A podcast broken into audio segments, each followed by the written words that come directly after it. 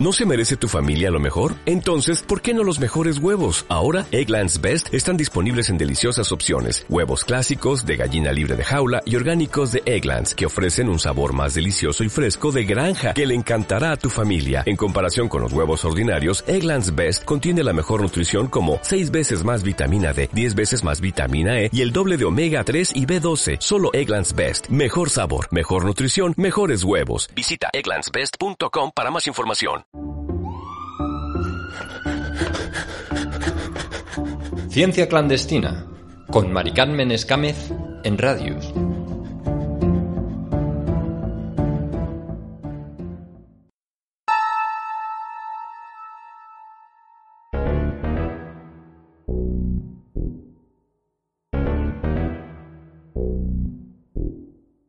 No, no es una gripe cualquiera. Lo que hace unos dos meses nos parecía un cuento chino, y nunca mejor dicho, se ha convertido en una crisis sanitaria a nivel mundial, en una pandemia que nos ha obligado a todos a permanecer en nuestras casas, a usar guantes y mascarillas y a confiar más que nunca en la ciencia para salir cuanto antes de esta situación. En este nuevo programa de Ciencia Clandestina queremos seguir analizando el denominado COVID-19. Las consecuencias las vemos cada día en los informativos. Por ello, nosotros queremos traer las soluciones, el trabajo que está realizando la comunidad científica que se hace imprescindible ahora más que nunca. Hoy en Ciencia Clandestina, COVID-19, el coronavirus que se puede vencer. Comenzamos. Como en el programa anterior, contamos con nuestro microbiólogo Eduardo Villalobo, que nos explica el proceso y los pasos necesarios para encontrar la vacuna que puede curar esta enfermedad. En tiempos de confinamiento por la COVID, hablamos desde casa de cómo se hacen las vacunas.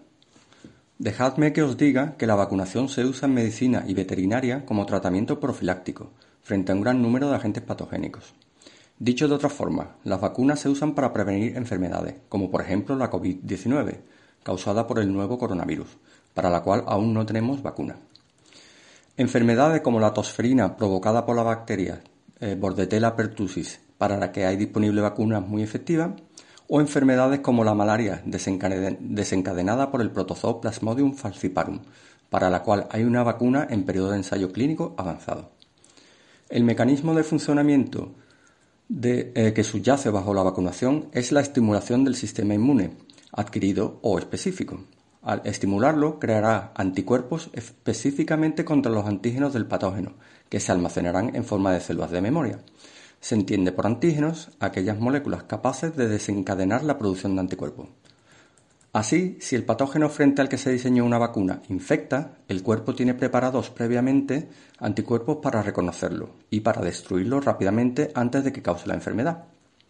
Por tanto, la clave de la vacunación es que se cree memoria previa. El punto crítico para crear una vacuna es dar con el antígeno o antígenos del patógeno que generen la mejor memoria de anticuerpos a largo plazo. Ese plazo es toda vida en el caso de algunas vacunas, otras tienen plazos reducidos a varios años y por eso es necesario hacer recuerdo. Los tipos tradicionales de vacunas son tres, atenuada, inactivada y de subunidades. Las vacunas atenuadas se desarrollan a partir de patógeno vivo, pero incapaz de replicarse en las células humanas o de producir enfermedad. Estas vacunas se consiguen replicando al patógeno en células no humanas, o bien eliminando de su genoma los genes implicados en la enfermedad. Son las más eficaces y duraderas. Su uso contra enfermedades víricas está más extendido que frente a enfermedades bacterianas.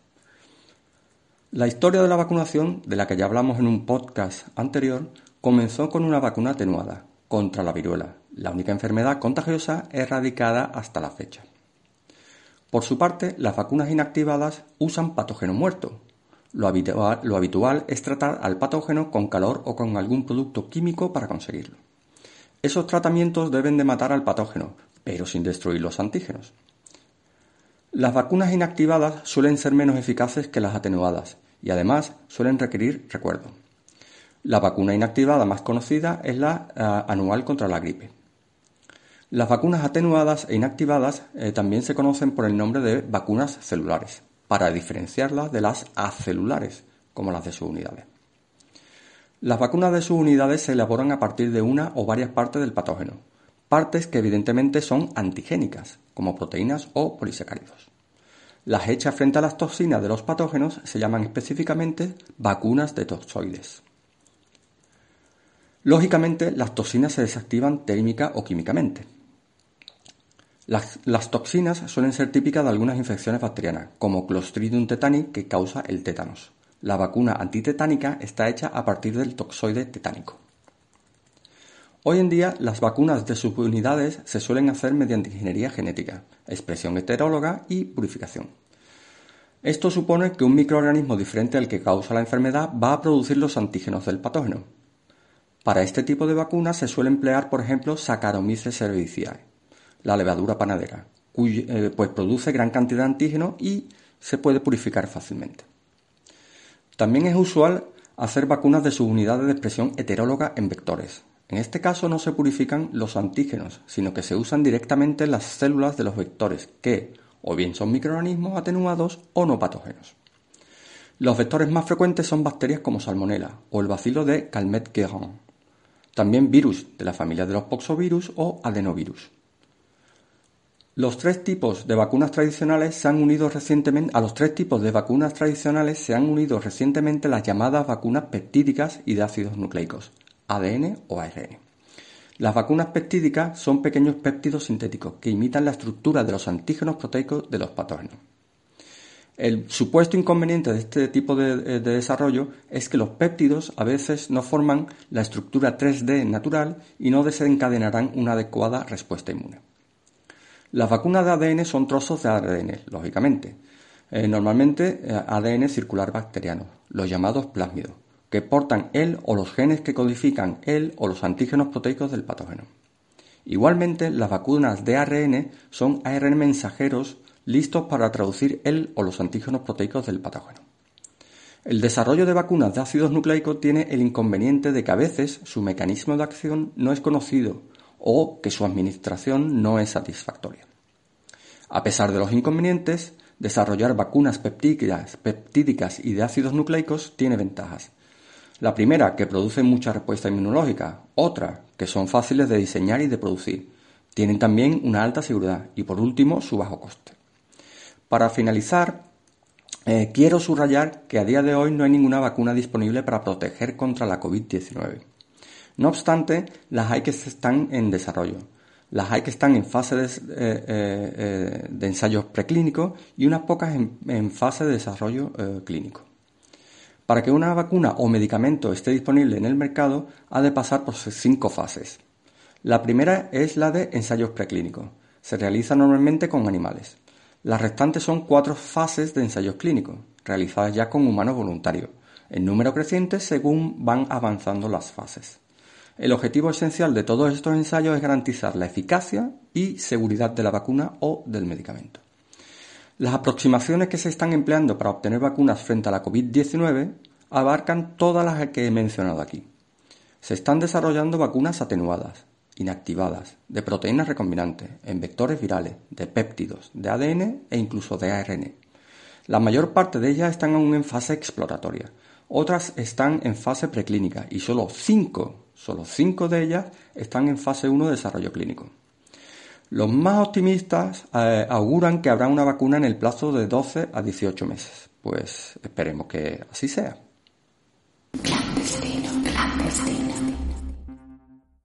La ciencia aplicada no podría desarrollarse sin el conocimiento básico. De esto y del descubrimiento del término ELISA nos habla hoy Susana Gaitán.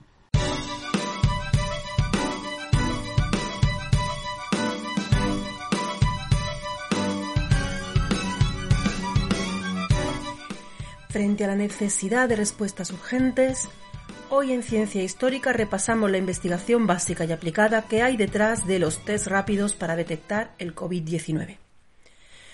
Mientras la pandemia del coronavirus se extiende globalmente, los gobiernos de todos los países afectados están luchando por obtener algo que, a falta de una vacuna, pueda ser de ayuda para frenar la enfermedad. Ante esta emergencia se vuelve imperativo encontrar pruebas que diagnostiquen si una persona está o ha estado infectada. Este reto se puede abordar hoy en día de dos formas básicamente, las PCR y los que se han venido a llamar los test rápidos.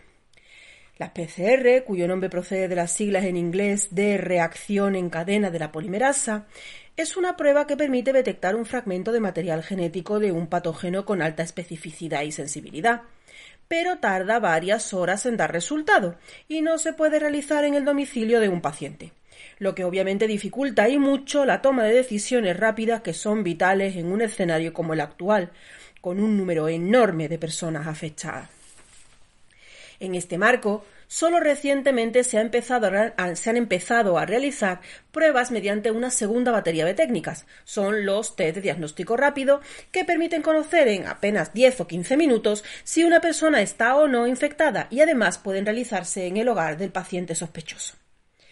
A diferencia de la PCR, estos test rápidos detectan o bien anticuerpos producidos frente al virus utilizando una muestra de sangre o bien proteínas del mismo presentes en las muestras respiratorias del exudado nasofaríngeo.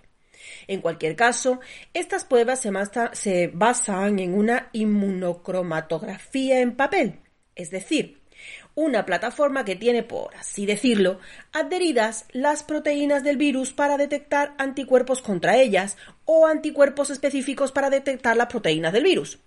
No obstante, el uso de los test rápidos más extendidos y más optimizados no se ha podido generalizar hasta que no se ha contado con un buen número de pacientes infectados y, con ello, se ha podido caracterizar para desarrollarnos los anticuerpos que generan en sus organismos cuando éste detecta las partículas víricas que actúan de antígenos. Para comprender cómo se hace, iremos de la mano de dos parejas. Por un lado, Rosalind Yellow y Salomón Berson, y por otro Eva Imbal y Peter Perlman. Y es que en esta búsqueda son fundamentales un conjunto de técnicas agrupadas bajo el acrónimo en inglés ELISA, que significa Enzima Inmunoanálisis de Absorción. En estos protocolos, lo que se hace es emplear una muestra de sangre que se trata para que el anticuerpo o el antígeno objeto de estudio se vinculen a una enzima específica. Si la sustancia a estudiar está presente en la muestra, la solución prueba cambiará de color.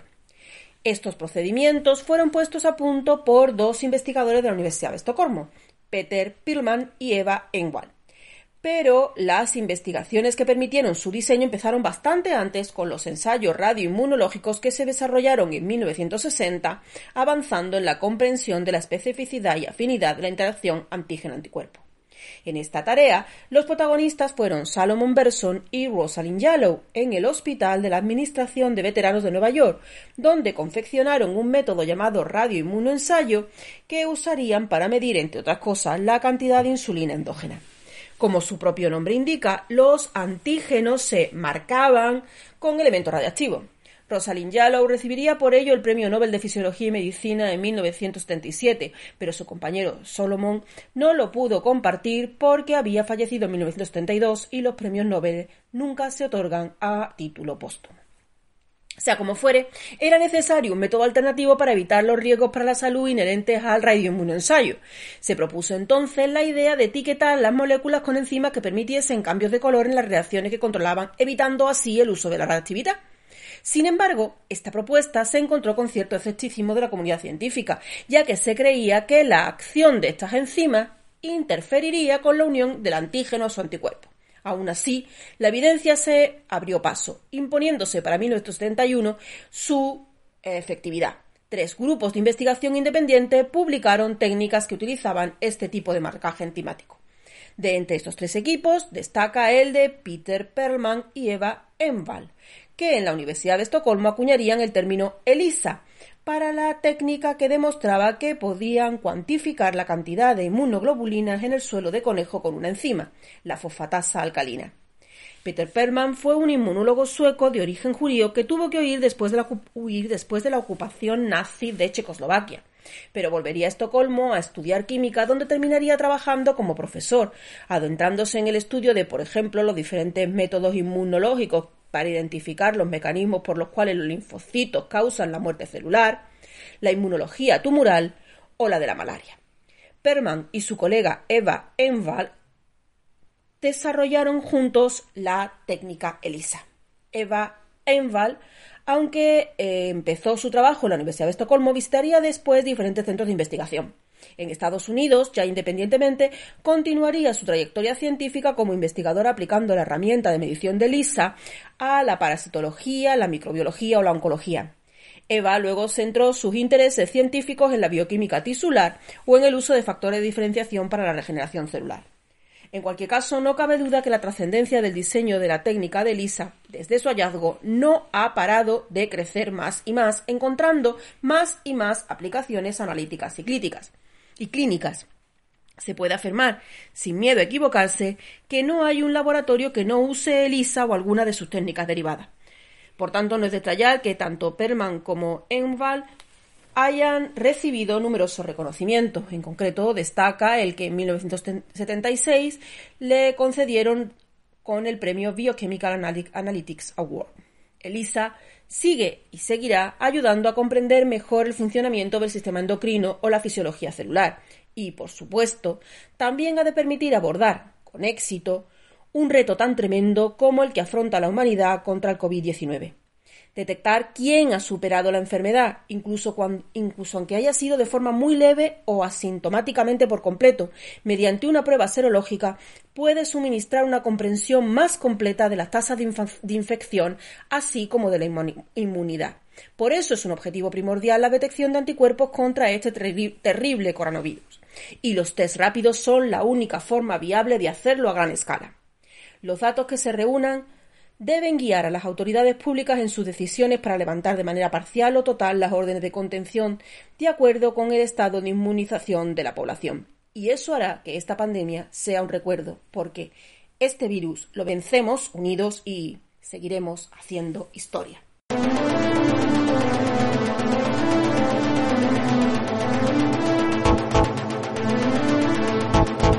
Tras acercarnos a la historia de la ciencia, ahora os presentamos en portada los proyectos de investigación que se están llevando a cabo en la Universidad de Sevilla para combatir esta pandemia.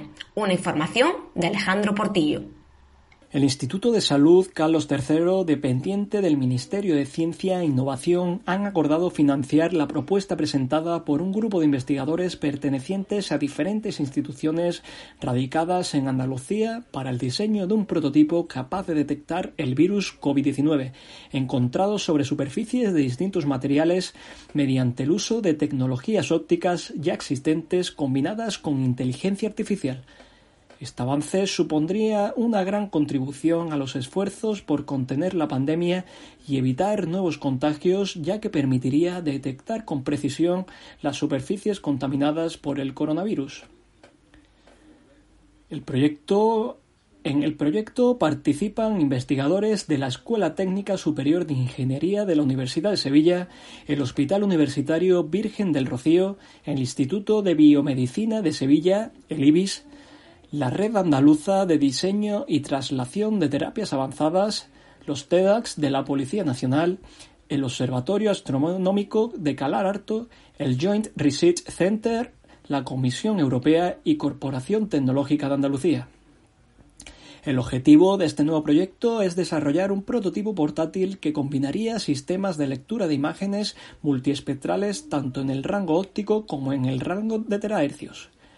Esto permitiría el análisis rápido de las zonas contaminadas por medio de la generación de mapas de distribución espacial de estas imágenes en el campo de visión captado por el dispositivo. Ello supondría un gran avance en cuanto a disponer de métodos que ayuden a la limpieza y descontaminación de dispositivos médicos e instalaciones y a la reducción del contagio por contacto. Esta investigación no contempla pruebas en pacientes ni medirá en los procedimientos clínicos de diagnóstico o tratamiento del COVID-19. La misma se centrará en la toma de imágenes de muestra tanto en zonas contaminadas por el virus como en las zonas limpias, para que mediante el uso de algoritmos de inteligencia artificial, los machine learning, se puedan extraer conclusiones que permitan avanzar en el desarrollo del prototipo. Las mayores dificultades del proyecto, que entraña un gran desafío científico y tecnológico, radican tanto en la escasa información sobre el virus en cuanto a sus características físicas, mecanismos de interacción y de depósito sobre las superficies, como en su tamaño, apenas de unos 120 nanómetros. Para ello se plantea explorar las bandas ultravioletas, el espectro visible, el infrarrojo y hasta las bandas de terahercios, algunas de las cuales ya se están utilizando con éxito para determinar propiedades ópticas y electromagnéticas de otro tipo de virus, incluso más pequeños que este. Según los científicos embarcados en este proyecto, en solo tres meses podrían empezar a obtenerse los primeros resultados, si bien la investigación se plantea un horizonte de unos ocho meses. El grupo de investigadores publicará en abierto los resultados científicos que vayan obteniendo en el transcurso de la investigación y también los diseños y dispositivos que se desarrollen para posibilitar su utilización y mejora por la comunidad internacional. Muchas gracias Alejandro por esta información, aunque nos consta que en la Universidad de Sevilla también se están realizando otros proyectos de investigación relacionados con el COVID-19. ¿Puedes darnos más detalles? Sí, como bien dices, un grupo de investigadores de la Facultad de Ciencias de la Educación de la Universidad de Sevilla, formado por los profesores Olga Moreno Fernández, Pilar Moreno Crespo, Coral Hunt Gómez, Mario Ferreras Listán han desarrollado un cuestionario con el que pretenden visualizar la gestión que están llevando a cabo los centros educativos de infantil y primaria en relación a la crisis del COVID-19 desde la perspectiva de las familias. La pregunta de la encuesta se basa en saber la opinión de las personas en lo que respecta a la gestión por parte de los centros educativos ante la crisis del coronavirus. Ya hemos recogido más de 700 respuestas, comenta la investigadora Olga Moreno. En lo que respecta al ámbito del ejercicio físico, el Grupo de Investigación, Gestión e Innovación en Servicios Deportivos, Ocio, Recreación y Acción Social de la Universidad de Sevilla están elaborando otro estudio sobre la práctica de actividades físicas durante el confinamiento en el periodo del COVID-19. El objetivo de este proyecto, una vez concluido, será crear conocimientos sobre cómo afrontar una crisis como la actual desde el ámbito de la salud y el ejercicio físico. Por otro lado, miembros y colaboradores del grupo de investigación Health and Territory Research de la Universidad de Sevilla han puesto en marcha la iniciativa Evaluación de los efectos del confinamiento por el COVID-19, con el que pretenden exponer las consecuencias del confinamiento y la privación del contacto con la naturaleza de la sociedad española. Se espera así conocer el afrontamiento de esta situación inédita y las consecuencias en el bienestar y la calidad de vida. Concretamente, se pretende evaluar, por una parte, las características y condiciones de los domicilios de residencias de las personas y la relación con el espacio exterior y la naturaleza, y por otra, las consecuencias de la pandemia COVID-19 sobre la calidad de vida y el bienestar emocional de la población española. Para ello, se realizará una gran encuesta en la que se valoren las consecuencias que está teniendo el confinamiento en la población. Los amigos están para ayudarse y escucharse. En el Paraninfo queremos estar contigo y ponerle voz a todos los asuntos que te preocupan. No te pierdas nuestro programa de Radius, el Paraninfo, donde siempre tendrás un amigo.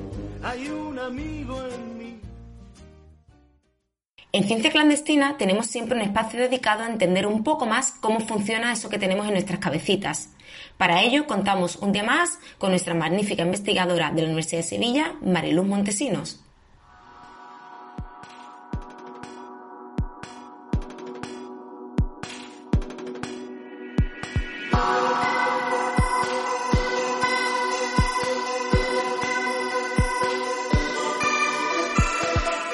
Hola clandestinos y clandestinas.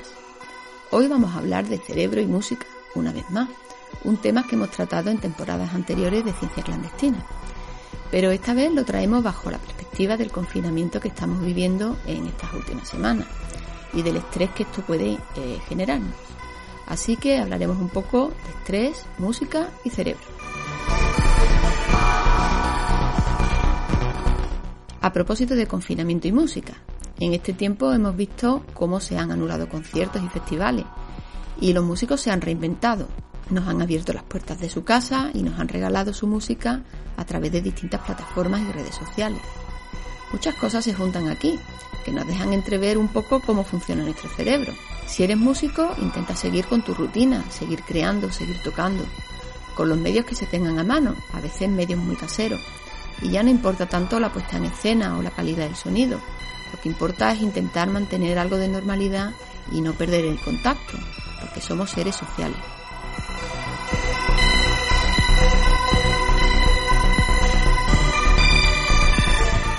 Nuestro cerebro tolera más la incertidumbre, aunque desde luego tiene mecanismos de plasticidad, es decir, capacidad de cambio y de adaptación.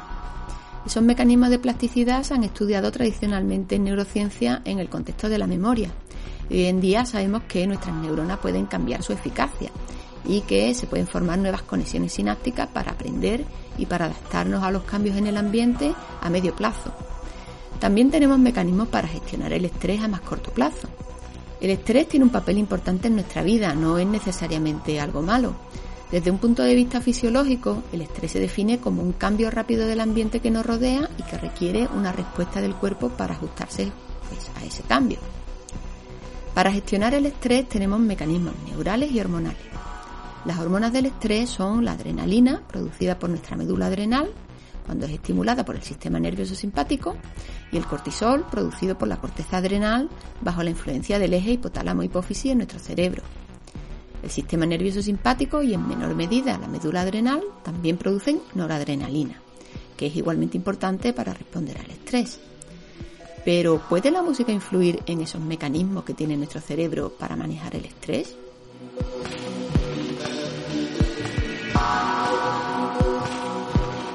Pues parece que sí. Hay varios estudios en los que se mide la respuesta cerebral mediante electroencefalograma y también se miden los niveles de cortisol o de ACTH en sangre. Eh, la ACTH es la hormona de la adenopófisis que regula la liberación del cortisol. Y estos estudios, como digo, pues eh, miden eh, esos niveles hormonales o esa respuesta del cerebro cuando escuchamos música.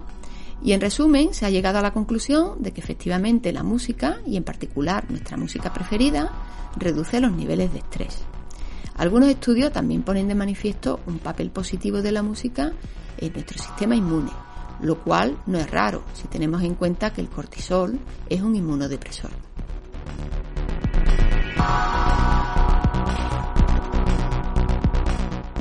Ya hemos hablado en otras ocasiones de la liberación de dopamina cuando escuchamos música que nos gusta. En este caso se activa nuestro sistema límbico y eso nos da placer. ¿Y hay algo mejor que el placer para hacernos olvidar el estrés, aunque sea por un rato?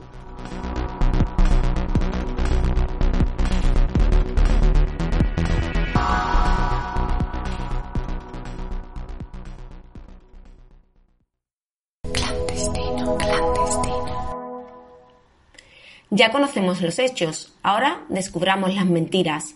Damos paso a la sección Yo no me creo nada, donde Alberto Flores nos ayudará a detectar aquellos bulos que circulan estos días por la red.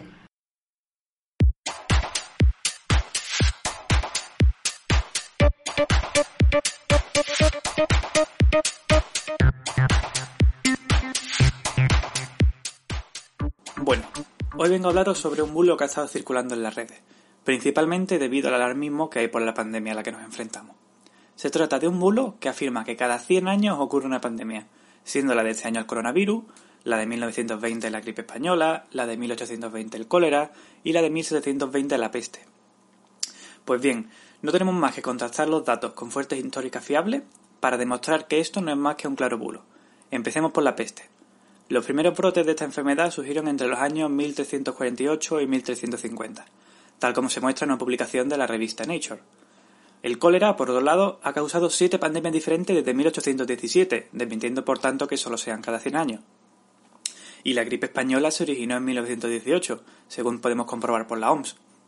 Y fuera de esas cuatro también tenemos otras pandemias, como la gripe A de 2009, o la gripe de 1957 y 1968, sin olvidarnos del SIDA, que desde 1981 ha causado en torno a 40 millones de muertes en todo el mundo. Este bulo tiene semejanza a una leyenda llamada la maldición de Tippecanoe o la maldición presidencial de los 20 años. Según esta leyenda, uno de los jefes indios derrotados en la batalla de Tippecanoe por el entonces gobernador de Indiana, William Henry Harrison, lanzó una maldición contra él, según la cual él moriría, y cada 20 años moriría un presidente de los Estados Unidos. El caso es que Harrison fue elegido presidente en 1840 y murió de una neumonía un mes después de acceder a la presidencia. Tuvieron la misma suerte, morir durante la presidencia, Abraham Lincoln, elegido en 1860, James Garfield en 1880, William McKinley, elegido en 1900, Warren G. Harding, elegido en 1920, Franklin D. Roosevelt, elegido en 1940 y John F. Kennedy, John F. Kennedy elegido en 1960. Los números así vistos pueden resultar sorprendentes. Desde 1840 hasta 1960 la maldición se ha cumplido con aparente precisión, pero un escrutinio más riguroso revela que ese patrón no es del todo cierto.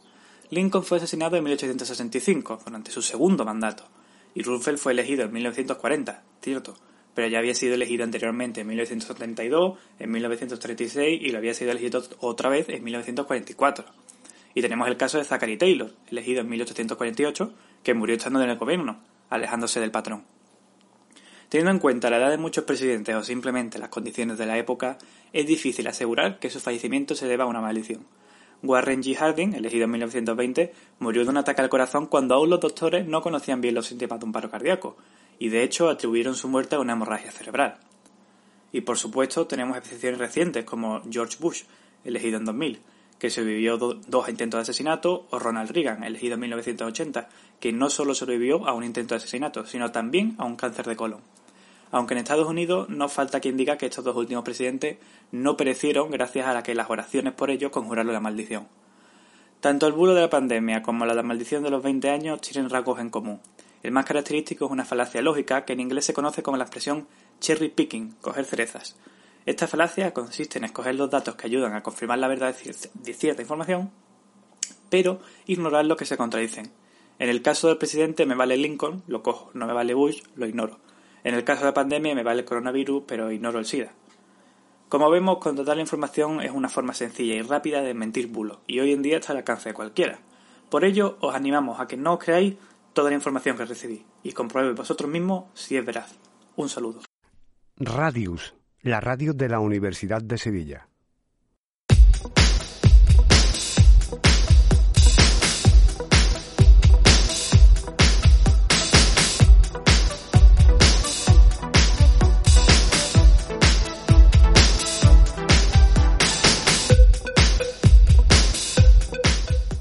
En nuestra sección de Divulgamos os traemos nuevas actividades de las que podéis disfrutar desde casa, porque la divulgación se transforma, pero no muere.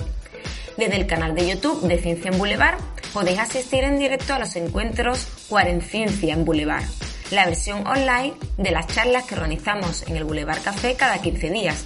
De manera similar, pero desde sus propias casas, distintos investigadores e investigadoras nos acercan el conocimiento científico a través de la red.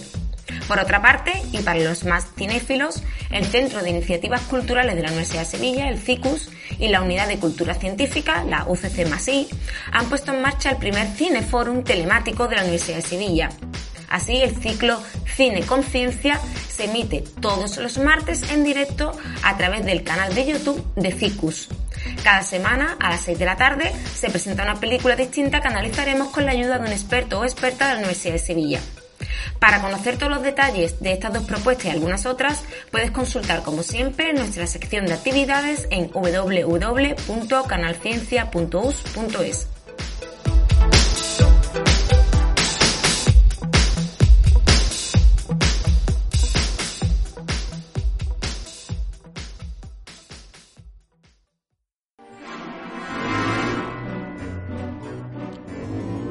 ¿Quieres saber cómo vivir más y mejor?